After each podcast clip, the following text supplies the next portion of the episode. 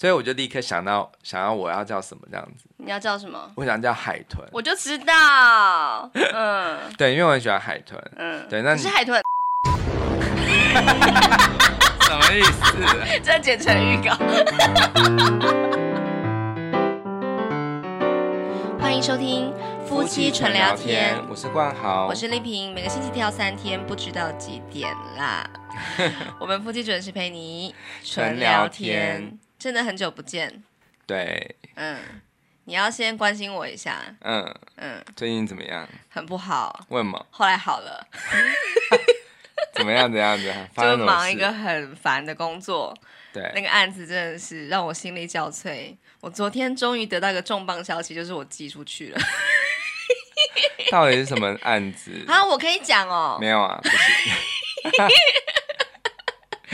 可以描述一下吗？好啊。反正就是嗯。呃它是一个专案，然后就是里面有很多访谈，然后我的工作是把那些访谈变成文章，嗯嗯，算是我的专业啦，因为就是我常年做很多这个杂志的工作嘛，嗯，然后我就是会去电访啊，然后电访完之后，我就自己把它写成。这个什么一些采访稿这样子，嗯，但是如果不是我亲自访的话，我可能会抓不到很多东西，嗯，比方说你为什么要问这个问题啦？那你对方回答了这个之后，你为什么没有再追问呢？所以我就花了很多很多的心力去，呃，一直查找资料，嗯，痛苦。我只能说你是一个化腐朽为神奇的厉害人物。嗯、呃，反正我就一直觉得，其实我可以不用做到这个程度，因为。老实说，这个工作内容就是把节目变成，嗯，老实说，这个工作就是把访谈变成文字嘛。嗯，其实我就直接照做就好了，其实不用做太多其他的。但是因为我个人的这个品质要求，我的控管过不了这关，所以我就觉得我还是把它做成我心目中应该有的样子，所以我就很痛苦这样。但我终于好了。啊，我觉得真的就是做什么工作你很不爽，但是呃。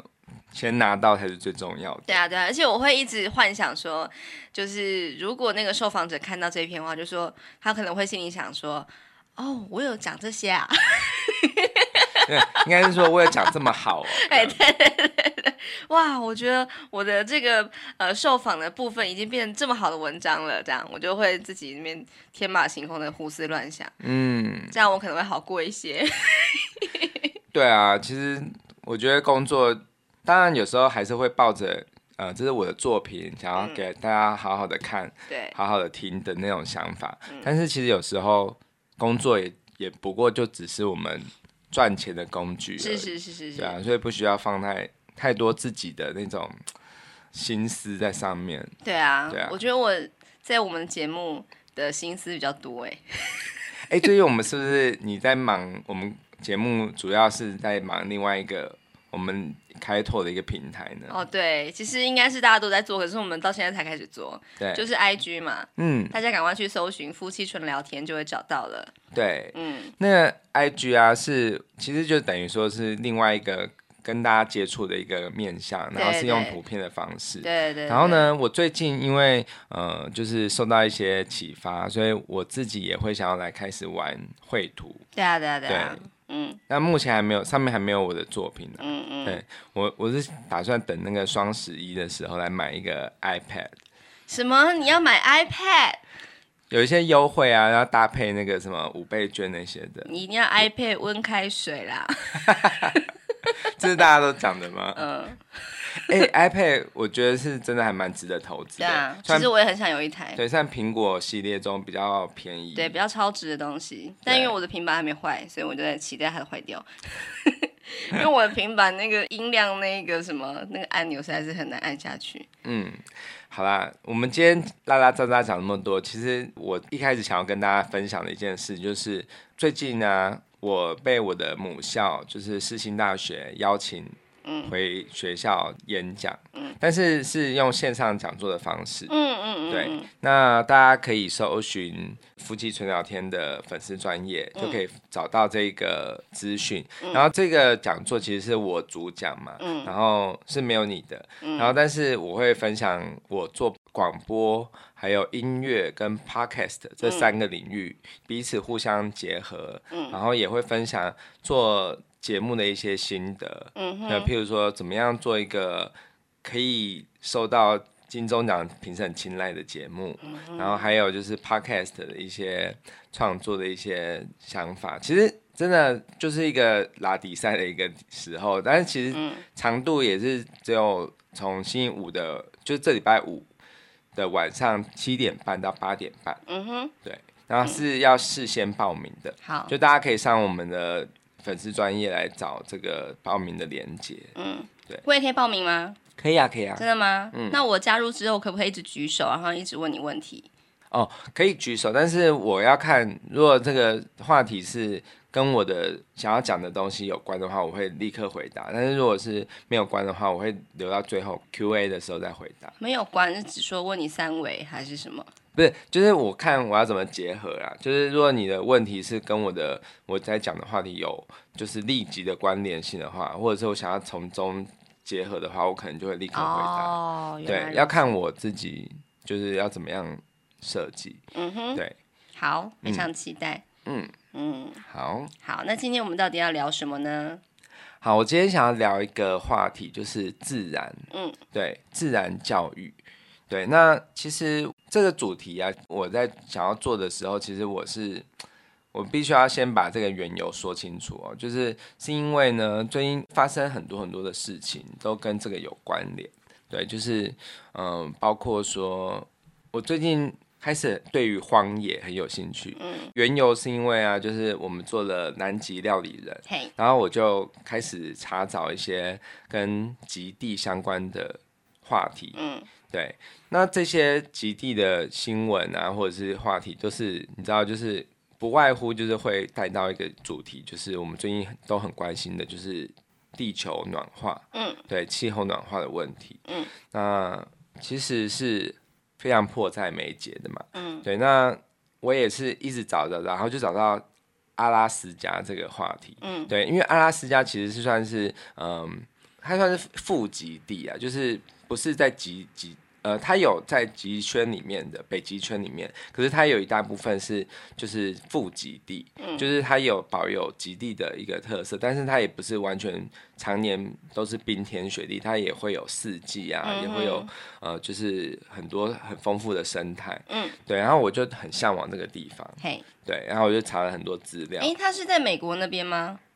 呃，它是在加拿大的。左边，然后是跟美国本土是分离的，oh. 可是它是美国的领土，uh. 是因为就是俄罗斯当年就是卖给贱，算是真的是贱卖，嗯，对，就是卖给了美国。因为战争吗？不是，就是因为那个时候其实阿拉斯加还是一个荒芜的地方，uh. 然后呃，俄国它其实也是有很多对，就是你说战争的一些费用什么的，uh. 所以它就是。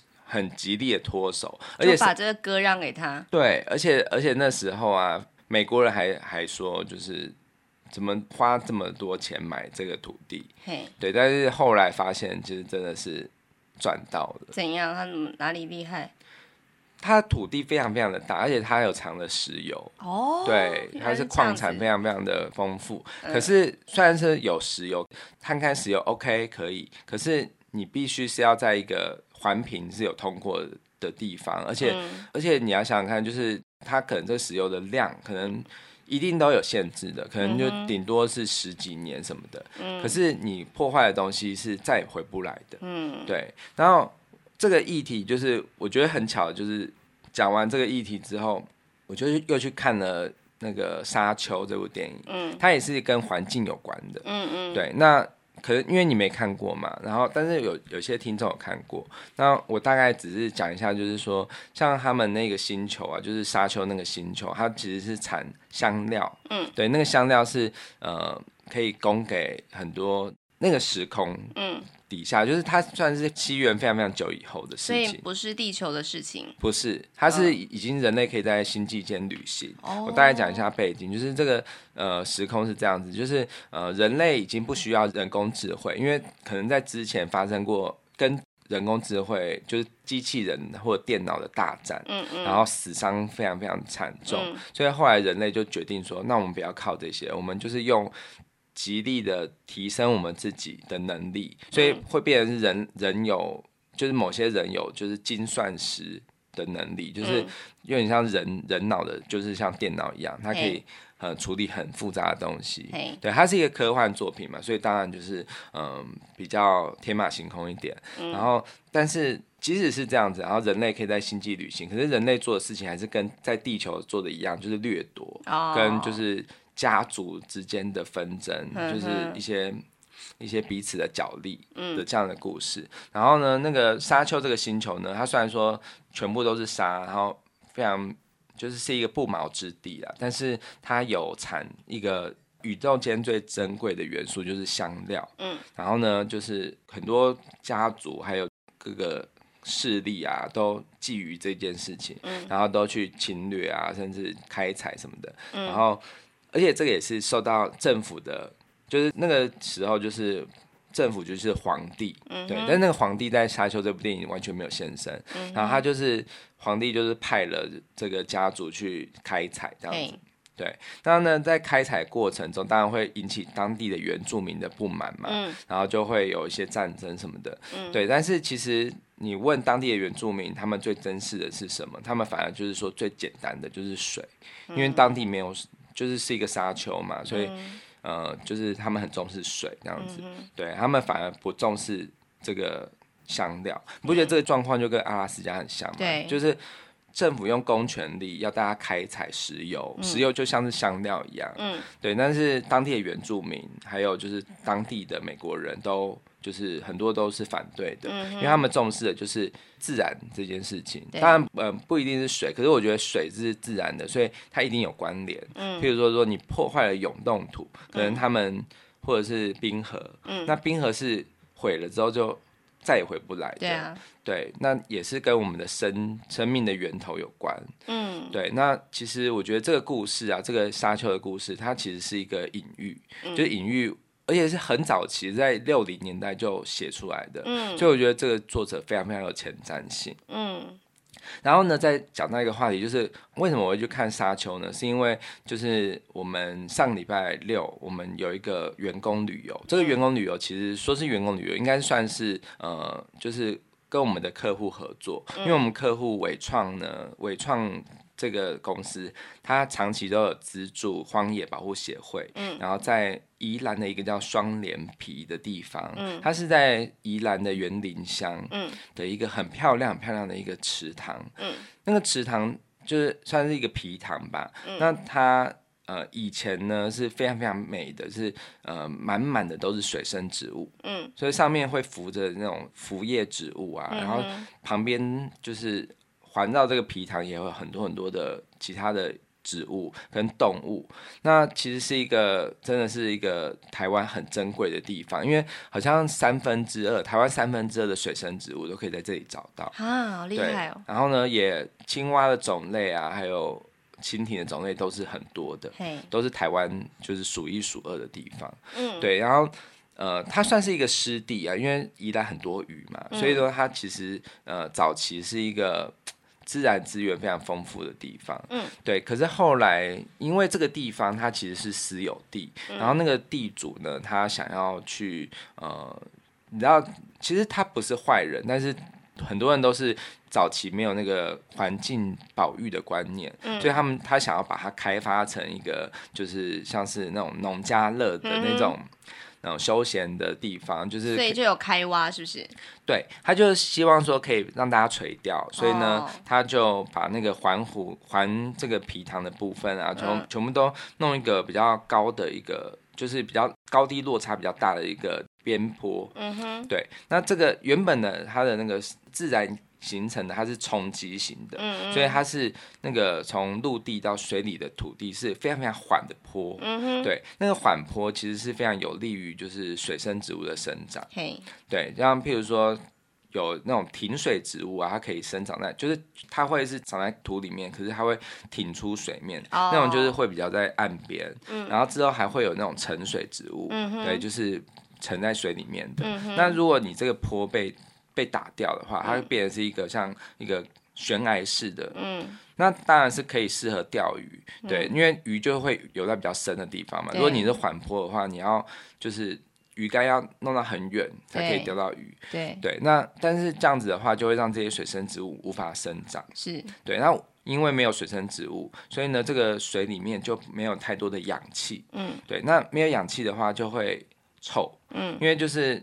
那个动物都不会来，oh. 然后呢，就是整个水都会开始长那个绿藻，oh. 对，就是要有氧化嘛。那其实呃，要怎么判断这个水是干净与否呢？就是越黑，看起来越黑，嗯，对，越透明的那种，那是最干净的。越黑越透明。对，因为土壤它是比较。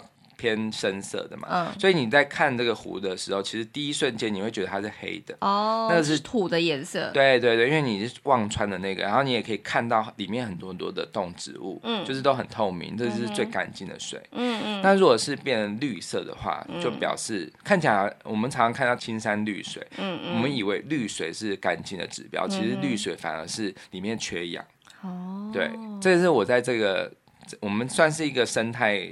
导览之旅啦，嗯、对，那因为这个呃，伟创他是长期的赞助这个荒野保护协会，嗯、那我们就是那一天，我们就去宜兰去帮忙呃富裕这个水生植物，然后我们就是把那个缓坡再建造起来。对，我们就是用圆锹开始就挖，但是我们不是在挖那个这个双脸皮，因为。嗯呃，那之前就是雨下的很大，就是暴雨很多，嗯、所以它其实周围就是积水的，所以比较危险。所以我们是到它的富裕池，富裕池就是呃，我们会把一些水生植物种回来，然后等到它的有一定的量之后，再把它移植回去。嗯、但是这个是要看的，因为如果是我们先荒野他们去富裕双连皮的时候，他们有把这个缓坡自然环境再把它。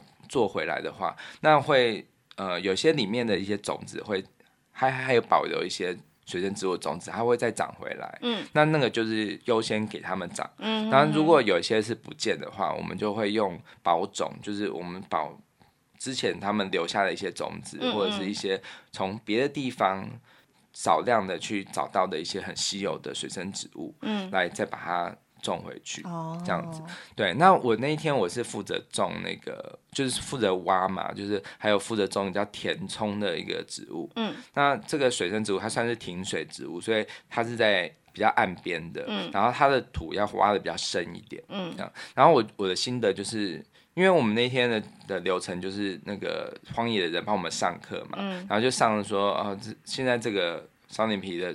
的现况非常的让人担忧啊，嗯、就是已经开始水已经变绿了嘛，嗯、然后也虽然说你还是看还是很漂亮，嗯、可是他给我们看过去的照片，那根本就是天壤之别，因为过去它是浮满了各种的呃水生植物，嗯，非常非常的美，像譬如说野林啊，嗯、有些就是野生的菱角，那、嗯、就是台湾其实已经越来越少的一些水生植物，嗯。对，然后上完这个课之后，我们再去做，然后亲亲自做的时候，就会觉得哇，真的，其实我们眼中都觉得我们种的这些东西都像是野草一样，嗯，可是我们就非常非常的珍惜它，就是把它埋的很稳固啊，然后就是就是非常非常寄予厚望，因为我真的觉得那个荒野的理念是。呃，很让我向往的，就是他有讲到一个重点，就是说，其实你要先去了解，你才会珍惜。嗯，对，因为我们都不了解，所以以前我们像譬如说那时候那个地主啊，他想要把它开挖，其实他也是觉也是一番好意，嗯、他也是觉得说，哎、欸，自然应该是要我们要去整理它才是自然，嗯、然后。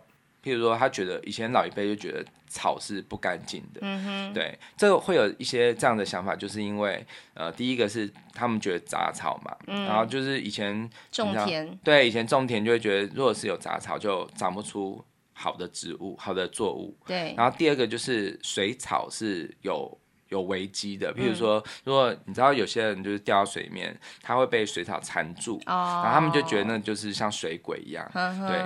但是其实反正有些地方就不适合人类去游泳，对对。但是人类就是会想要去一直去开发或探究嘛，那的确就是人跟自然永远都是这样子互相竞争的关系，对。但是其实它真的可以保让我们当地有非常非常多的。很美的画面，还有就是呃安全栖息的一个地方。嗯，对。那这个地主后来这样开挖，那你看他开挖只有可能几天而已。可是呢，要富裕是要好几年，嗯、呃，甚至他们，因为他们现在也在慢慢的做嘛，也是一批一批的做，所以他们也不能快，因为那个这种东西本来就是要慢慢给他回来的。是。对，然后呢，我在种完这个之后啊，我就觉得就是，嗯、呃，觉得那一天是非常非常美好的，然后天气也很好，然后也让人觉得，嗯，自己做了一件非常好的事情。嗯，对，我们公司人都很开心。嗯、可是当我们回程的时候，就下了一场暴雨，嗯、然后呢，回来才才看到那个虎豹潭的新闻。嗯，对，然后我们就是有很震撼的感觉，就觉得说，哇，大自然的力量真的，你看又。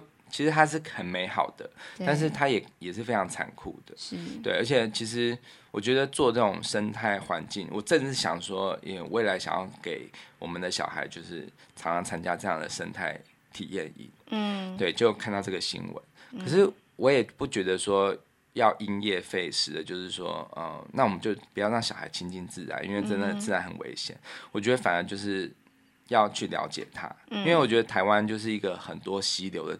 一个多山然后多溪的一个岛嘛，嗯，那如果我们就让小孩都不亲近，就因为危险而不亲近的话，那也是一种好像当事情发生的时候，他反而不知道怎么自救。对对对，对，所以我是我的态度会是比较希望说他去了解，嗯，对，重点是要去了解，然后、嗯、呃懂得去看天气，嗯，然后知道怎么样在。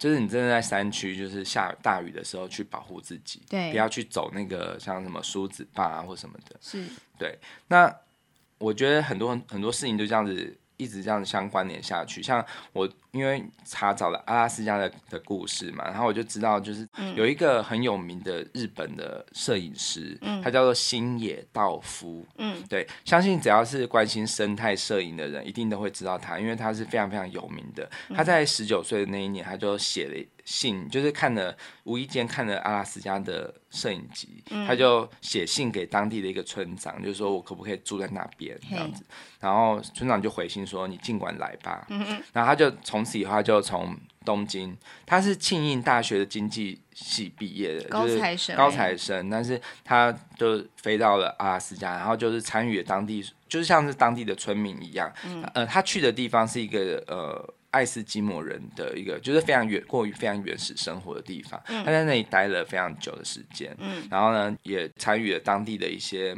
呃，就是所有的狩猎啊，各种的事情。然后他也就是开始摄影。嗯哼。对，然后呢，他摄影的作品大部分都是在围绕在生态记录。嗯，然后有人说他是一个不带枪的摄影师。嗯，什么意思？就是因为摄影师，因为如如果要在这么艰困的环境摄影的话，他通常还是要自保，就是他会自卫嘛，哦、就是会会带着枪。但那个枪也许不是呃真的会杀死这个野兽，可能就只是一个，譬如说空炮弹或者什么，嗯、就是会。也是会影响到当地的、嗯、的生命，但是他并不是会把它置于死地，不一定是置于死地，这样可是让他受伤，或者是让、就是、把他吓跑，对，把他吓跑。可是他都坚持不带，他就觉得我们是一个闯入者，嗯、我们希望可以跟自然是和平共存，嗯、所以呢，他就都是把这个镜头当做枪，就是去捕捉。嗯、其实摄影师、野地摄影师跟那个猎人其实也有点像，就是要非常非常的。冷静，然后就是快很准的去捕捉嘛。嗯嗯。对，然后，但是他这个星野道夫呢，他就是一直长期都是这样子，就是很融入当地，然后也成为就是在这一方面领域上面的大师。嗯嗯。对，可是，在一九九六年的时候，八月的时候，他就是被呃日本邀请去，他们有一个计划，就是去。也是去拍棕熊，但是就是在、嗯、是在俄国的勘察加半岛，就是是在日本再上去一点点，有一个就是俄罗斯突出的一个半岛这样子。嘿对，然后他在拍摄的过程，因为呃他也是坚持不住木屋，他就是在帐篷里，因为他觉得这样子可以立刻的就捕捉到很真实的画面嘛。嗯、然后呢，他就因为有一只棕熊就闯入。嗯，还有帐篷，嗯、然后呢，他因为他可能第一瞬间也不是想着逃跑，是想要捕捉，就是拍照，嗯、然后呢就被棕熊就是一掌，呃，好像是棕熊把他拖走，嗯、然后之后呢，不知道是可能把他一掌拍死还是怎么样，他就死了。对，那后来就是他就死了嘛。可是他是一个人吗？他是一个人。嗯。哦，当然就是这个，他在死的时候，其实有其他的团队，但是他们其他团队的人是住在木屋里面，哦、所以就是无法救援。而且你，但你真的在野外看到棕熊的时候，其实你也爱莫能助，嗯、因为他实在是太大了，对，太巨大了。嗯，对。然后他后来死后，就是很多人就是呃很怀念他嘛，就是为他办很多展览啊什么的。然后，所以我最近我也我我也在网络上。订购了一个他的摄影机，嗯、那那个摄影机是我觉得他的很很有魅力的部分，就是他的照片嘛，跟他呃文字，嗯、他的文字非常非常的抒情优美，嗯、很温柔，嗯、对。那等到我看完，我再跟大家分享，嗯、对。然后我我觉得这几件事情都连接到一个主题，就是大自然的，就是温柔跟残暴，嗯，对。那但是我觉得在呃，就是我觉得我们看到这种新闻，譬如说觉得呃虎豹潭啊，或者是阿拉斯加这个摄影师的死啊，我们有时候我们会人类很很习惯用的用一种道德判断、道德的眼光去看待。嗯，譬如说哦，我觉得自然真的很残暴啊，嗯，然后熊怎么这样啊什么的。嗯，其实我觉得我们只只是人类去闯入了，然后。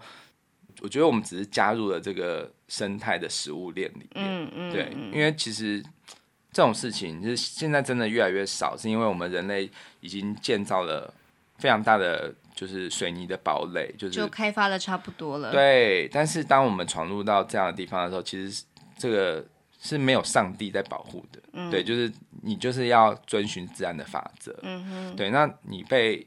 你不了解他而死的话，其实你基本上也只能够认了。对。那我觉得就是很多时候是，呃，与其去惧怕他，我们不如去了解他。对对。那我们最近还一起看了一部电影嘛，就是因为跟阿拉斯加有关的，就是叫做《阿拉斯加之死》。嗯、我每次讲这个，我都很怕我会阿拉斯加之死。对，我每我很怕我会讲之屎。哎、欸，你刚刚滔滔不绝半个小时，哎，好厉害哦！你真的是一个很乐于分享的人。我刚刚就是，嗯嗯，嗯，是，对啊，就是我在看很多，其实我很享受于就是呃，一直去捕捉很多主题，因为我会把它连连在一起。对，然后我也发现这个星野道夫他是天秤座的，哦、然后所以我就立刻我就立刻想到说，我可以为这个。呃，天秤座的曲子可以做一个新的主题哦。Oh. 对，那到时候最近大家就知道了。好啊，虽然已经快要进到天蝎座，可是没有人在期待我们啦。没关系，都没有人来留言，我要来生 生气的讲这件事。真的很少人会就是有这么多时间听这么多这么多长的节目，但是我觉得就是只要听到的话，我们都很感激。就我觉得是有缘人，哦、对，我们是是有缘人这样子。是是是，对。好，好，这个阿拉斯加之死啊，就是我们两个都有看过嘛，啊你是比较晚看的，嗯，所以你应该记忆犹新，嘿，对，你来分享一下他的故事，大概在讲什么？就是一个富家子弟，对，他家非常有钱，嗯、可是呢，他真的很不满他的父母一直活在谎言当中，就是他们在外面，他的爸妈在外面就是塑造一个我们是婚姻幸福啊、和乐融融的一个。呃，一个形象，嗯、对。可是呢，事实上是这个男生他的爸爸，呃，在结婚之前其实是有别的一个，算是有别的感情，是不是？对对。然后后来又在认识了一个女生，就是这个男主角的妈妈。嗯、然后呢，就跟他在一起。然后等于说妈妈这个妈妈是小三了。对，所以就是生下了一对儿女嘛，嗯、就是男主角跟妹妹。那这对儿女其实就很像是。呃，人类世界里面的私生子这样的一个概念，嗯、这样，然后这个孩子们就是长大之后呢，才发现原来我的身世是这个样子，所以男生就还蛮不能够接受的，觉得说为什么爸妈都不能够坦诚的面对自己的生命，然后还假装好像自己很幸福的样子，然后呢，实际上在家里面是疯狂的大吵大闹，然后让孩子们感到非常的不愉快，或者是很不幸福，很害怕。嗯。但是偏偏他们家又这么的有钱呢、啊，大家都觉得他们很棒，这样。然后这个男生非常聪明，也考上了很好的大学。毕业之后，就是甚至还有那种哈佛的这个法学院愿意再去呃收他，再去做学生这样子。可是这个男生他已经受不了了，他觉得人生真的是太多谎言编织起来的，所以他就觉得我必须要离开这里。嗯、然后他就把他就是毕生目前为止所有的积蓄都拿去捐赠给社福团体，嗯、然后呢就说就是在那个信里面就说就是这是我所有的积蓄，请你拿去帮助需要帮助的人。我先插个话，这件事情其实是真实事件，嗯、是在一九九二年的时候发生的。嗯、那。呃，后来是因为这个这个人的故事，然后就被写成一本书，叫《阿拉斯加之死》，然后大受欢迎。嗯、然后之后，他这个书也改编成这部电影，就是西恩潘导演的。嗯，对。那这个男生他真的是聪明，然后就是非常的豪放不羁吧？他就觉得说，我不想要在这个人类世界里面被这些规范所绑住了。我已经这么辛苦的，嗯、就是符合大家的期待啊，把这个大学读完了，这是我人生中最后一件，就是。依照大家的想法跟期望去过生活了，嗯，我要离开，然后他就开始驾着他的这个老爷车，然后准备前往阿拉斯加，然后就、嗯、就是有很多很多的故事这样子。对，然后其实我们就不爆雷了，但是大致上就是他在跟环境做很多的对抗，还有就是屈服的故事。嗯、那我觉得这个电影它是会让人去想到很多事情，包括从教育的层面。就是他会这么做，其实也是有原因的嘛，就是家庭的问题。那但是，呃，对于这个家人，他的爸爸妈妈来说，其实一个小孩忽好端端的就这样失踪了，其实对他们打击也很大。嗯，然后甚至也让他们的感情有比较坚固，就是两个人的感情就因此有了修复。对，嗯，对。那但是我觉得这个是从家庭的面向，但是你。呃，很多人也批评这个男生，他怎么就这样子离开，然后很不孝啊，或者是性啊，对，那甚至也是有人说，因为他是闯，他的梦想就是到阿拉斯加生活，而且他独立生活，他不带任何的文明的器具嘛，嗯、就是譬如说地图也不带，指南针也不带，嗯，也就是有猎枪，可是他就是就只是为了那个求生嘛，他都是凭直觉在移动。对，有点像是，而且那他怎么找得到路啊？如果是我的话，应该会找到其他路。对，所以 找到其他的。对，他很多时候是搭便车，然后到一个地方，因为阿拉斯加其实不是铺满公路的一个地方，它其实路大部分只在南端，嗯、然后呢，其他都是荒野。嗯、那就是人不能进去的，嗯、人人不太适合在里面居住的，因为太冷又太多野生动物了。嗯、然后他就独立在那边生活，然后他就找到一个废弃的公车。嗯、后来我才知道，这个公车是其实是呃，有可能是当地的，可能为了怕某些人迷路，所以他就在那边建立一个好像就是废弃，但是让大家稍微可以。就是哦，类似地标的地方。呃，对，就是类似，就是让他们可以呃歇歇一会儿这样子的一个地方。哦、对，但是后来他就住进去嘛，然后之后发生一些故事，然后因为他的书名叫做《阿拉斯加之死》，所以你就知道说他最后还是死了。嗯嗯。对，但是后来就是有很多很多的人去为了，就是觉得他很浪漫啊，非常的英雄啊，所以很多人都去跋山涉水去找这个。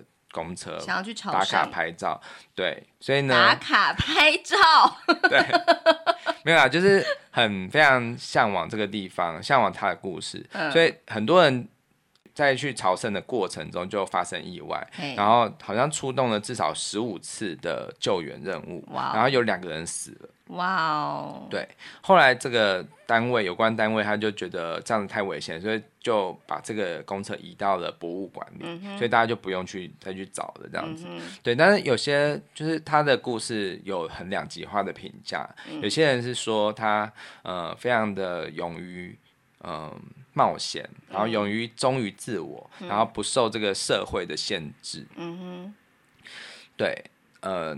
这个是我觉得是很多都市人很向往的，嗯、特别是你工作一直觉得很累啊。对我们回到一开始的主题，就是你说你工作很累，你你有时候应该会有一有一种想要放飞自我的想法。会啊会啊，就是想说哦，我什么都不要管。就是想要去那个访谈者那边，就是翻他桌子说你到底在做什么访问啦？这是报复听不懂啦，这样。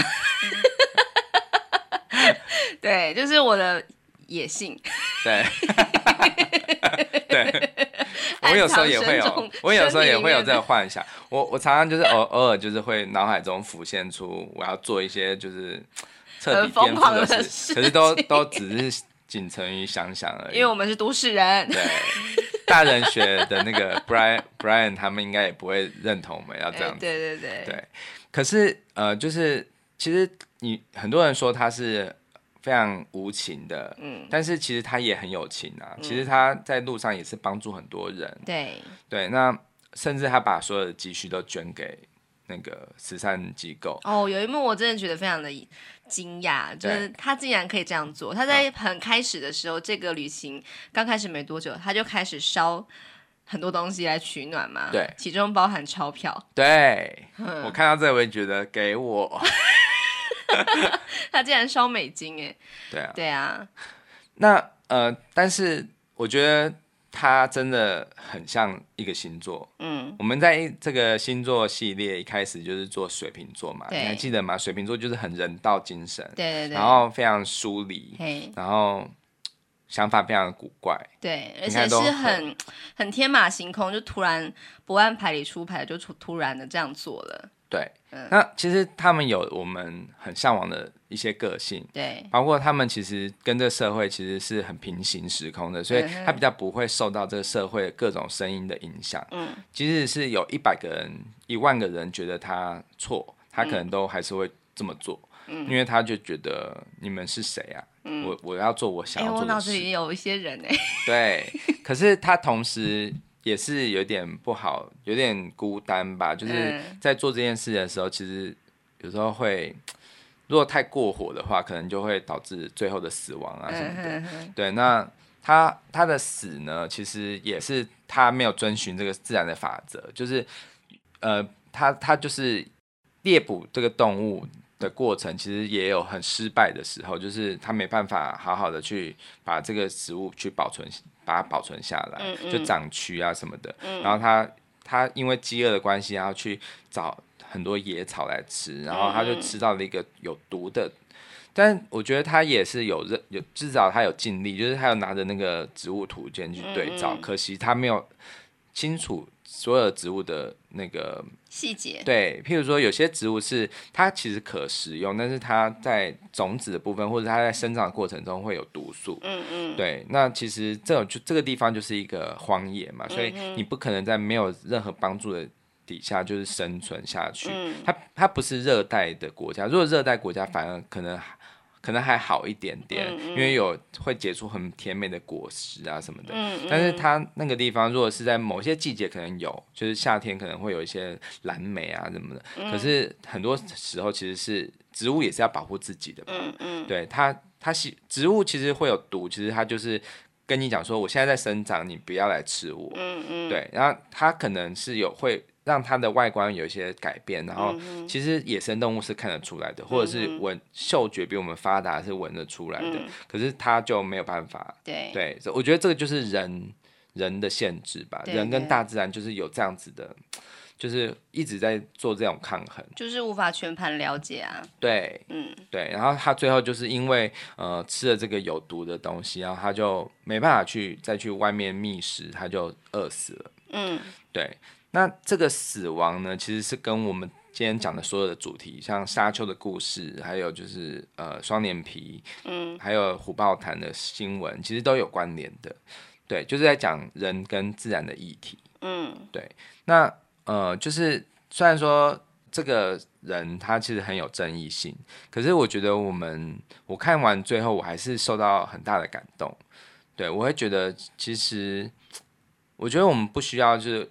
好，很极端的说，哦，我要做跟他一样的事情，嗯，对。可是我觉得我们可以让我们的心灵保有一点点，他那种的对于对于自我的追寻，其实是保有很大的一个野性的空间，嗯，对。我觉得他，因为他的电影就叫《Into the Wild》，就是进入荒野嘛，嗯，对。那我一直都很非常想要加入像荒野保护协会这样子的。就是呃，算是成为他们的会员。对对，因为我我就是很向往说可以就是参加这个双眼皮这个活动之后，我就很向往，就是可以用很小小的力量，然后去保护自然啊，然后也是成为一个传播者，就是可以把这些经验分享给别人这样子。嗯、对，然后我也很很向往一个他们的一个制度，就是他们要我们进去之后，要取一个自然名。嗯，你知道这件事？自然名，自然名就是他们觉得人。跟人会有什么会长或什么？其实人会有一些阶级，但是自然其实没有什么阶级。哦、嗯，对，所以，呃，他所有的会员他们都会，就是各自都会取一个自然界的名字，比如说动物的名字或植物的名字。嗯，像当天带我们导览的，它就叫北极熊。哦，对，所以就称它北极熊啊。对，我们都称它北极熊。哦，对他们，他们在里面都是互相称自然名的。啊，好好玩哦。对啊，所以我就立刻想到，想要我要叫什么这样子。你要叫什么？我想叫海豚。我就知道。嗯，对，因为我很喜欢海豚。嗯，对，那你可是海豚很聪明哎。什么意思？这剪成预告。那你要叫什么？啊，一定要野生的哦。那你要什么？你要因为我刚刚想要狗啊啊，那我就取一个狗的好了。狗也导犬。可以啊，可以啊。狗狗其实也是自然的。嗯。狗是因为是被驯化的。哦，对的，对。对，你知道狗是怎么来的吗？就是狼的亲戚。嗯，它其实原本是狼。嗯哼。我很喜欢海豚。哦，他起床了。嗯、好，我们要遵循自然的法则。他在就是早上就会自己起。对，大家有没有发现我们一开始鼻音很重，现在好像好了，因为开嗓了。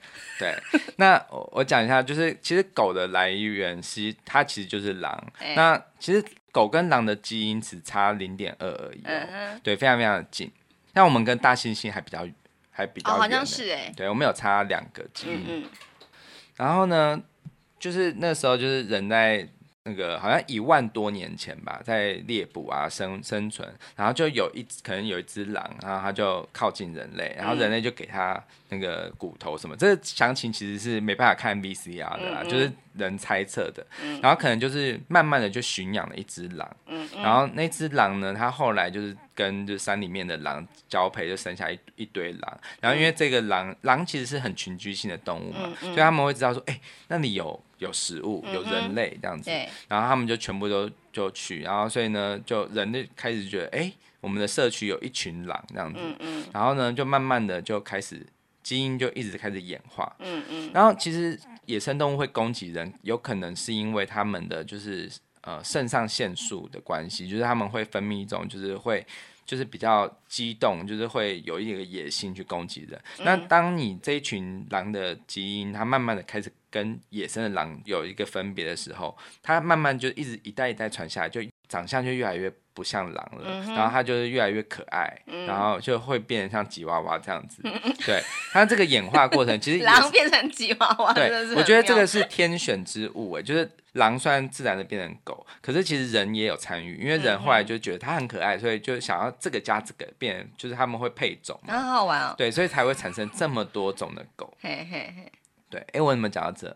就是因为我想要变成库页岛犬。对，其实我我会觉得我们看到的很多事情，我们会觉得它是非自然的，譬如说。呃，狼变狗这件事情，嗯、还有人类，人类好像是跟自然的对立。嗯、但其实我觉得，我们所有的所作所为，包括战争啊，包括呃，就是开发，其实都是自然的一面。嗯、因为我们人类的个性就是这样，就我们是被自然就是这样子自然演化成，我们会去开发、啊，我们会去做什么事情这样子。嗯、所以我当我在做那些非嗯，就是非自然的事情的时候，我会想着说，哎。我有时候我会陷入一个反思，就是我们这样做真的好吗？譬如说，呃，双眼皮的事情，它就它就自然而然就是走向了毁灭。其实我刚刚有这样的想法。对对，像譬如说我在挖的时候，然后就很多的昆虫会逃窜，就是我们毁了它的家园。哦、然后那时候我就跟我同事说：“哎、欸，我们这样挖，让这些昆虫没有地方住。对啊，他们会不会真的也会？他们就突变，然后来就是暗杀你啊？”没有，我我讲很好笑，就是因为因为我在挖嘛，然后就很多虫逃走，然后我就说，哎，这些虫以为他们买到的是水岸第一排，然后呢，反正就是很好笑，反正我我在全程我都是很常会讲这种就是冷笑话。讲了很多类似这样的笑话，譬如说我们在吃中饭的时候就吃鱼啊，然后那个鱼它有些是会有卵的，嗯，但是那些卵都很少这样子，然后我就跟同事说少子化，他们又觉得很冷，好无聊哦。可是有人说是我今年讲过最好笑的笑话，谁？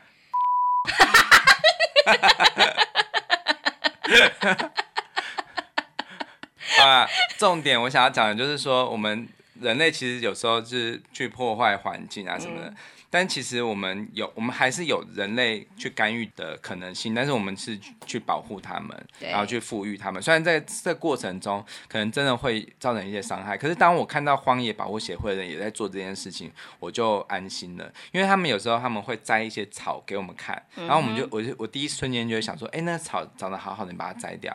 因为他就会说，哦，这个是强势物种，哦，对，他们，他们不需要保护，所以他们就。可以，他们而且他们可能是外来物种，嗯、那可能可以尽量拔，是不是？对 对，真的假的？因为外来物种会会非常强势嘛，所以他们会威胁到我们原生种。哦，对，那为什么不把它直接砍除呢？因为他们会长不完，他们其实是很强势的。嗯哼，对，所以就是即使把它铲除了，对，它还是会继续长。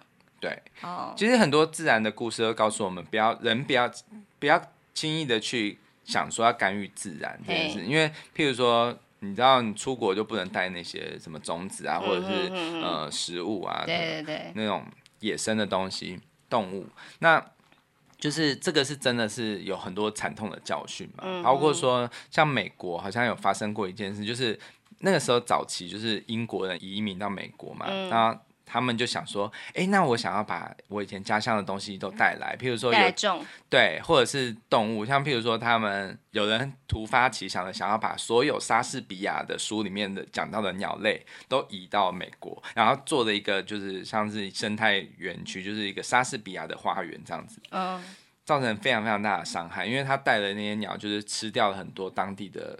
就是一些动物，物对作物啊，或者是动物，他们就是在那边肆无忌惮的生长。那不就是跟那个中国那个一样吗？就是疯狂的捕杀那个小麻雀，然后就造成就是、哦、对对对，对，反正就是我们因为自然的机制是非常的复杂的，所以我们不要笑想改变。嗯、可是，可是在荒野的眼中，其实我们有时候改变的其实是，如果是它是在一个。允许的范围，我们只是把它复育回来的话，其实是可以的。嗯、不要说是哦，我们为了这个利益，然后去像当时就是那个地主，好像也是为了想要让这个池塘就是更多可以有很多人垂钓，所以他们就也有引进外来种的鱼，然后这个鱼都把那些水草的种子都吃掉。哦，对，所以导致那些水草很多都长不回来。对，对，那其实我觉得人类其实。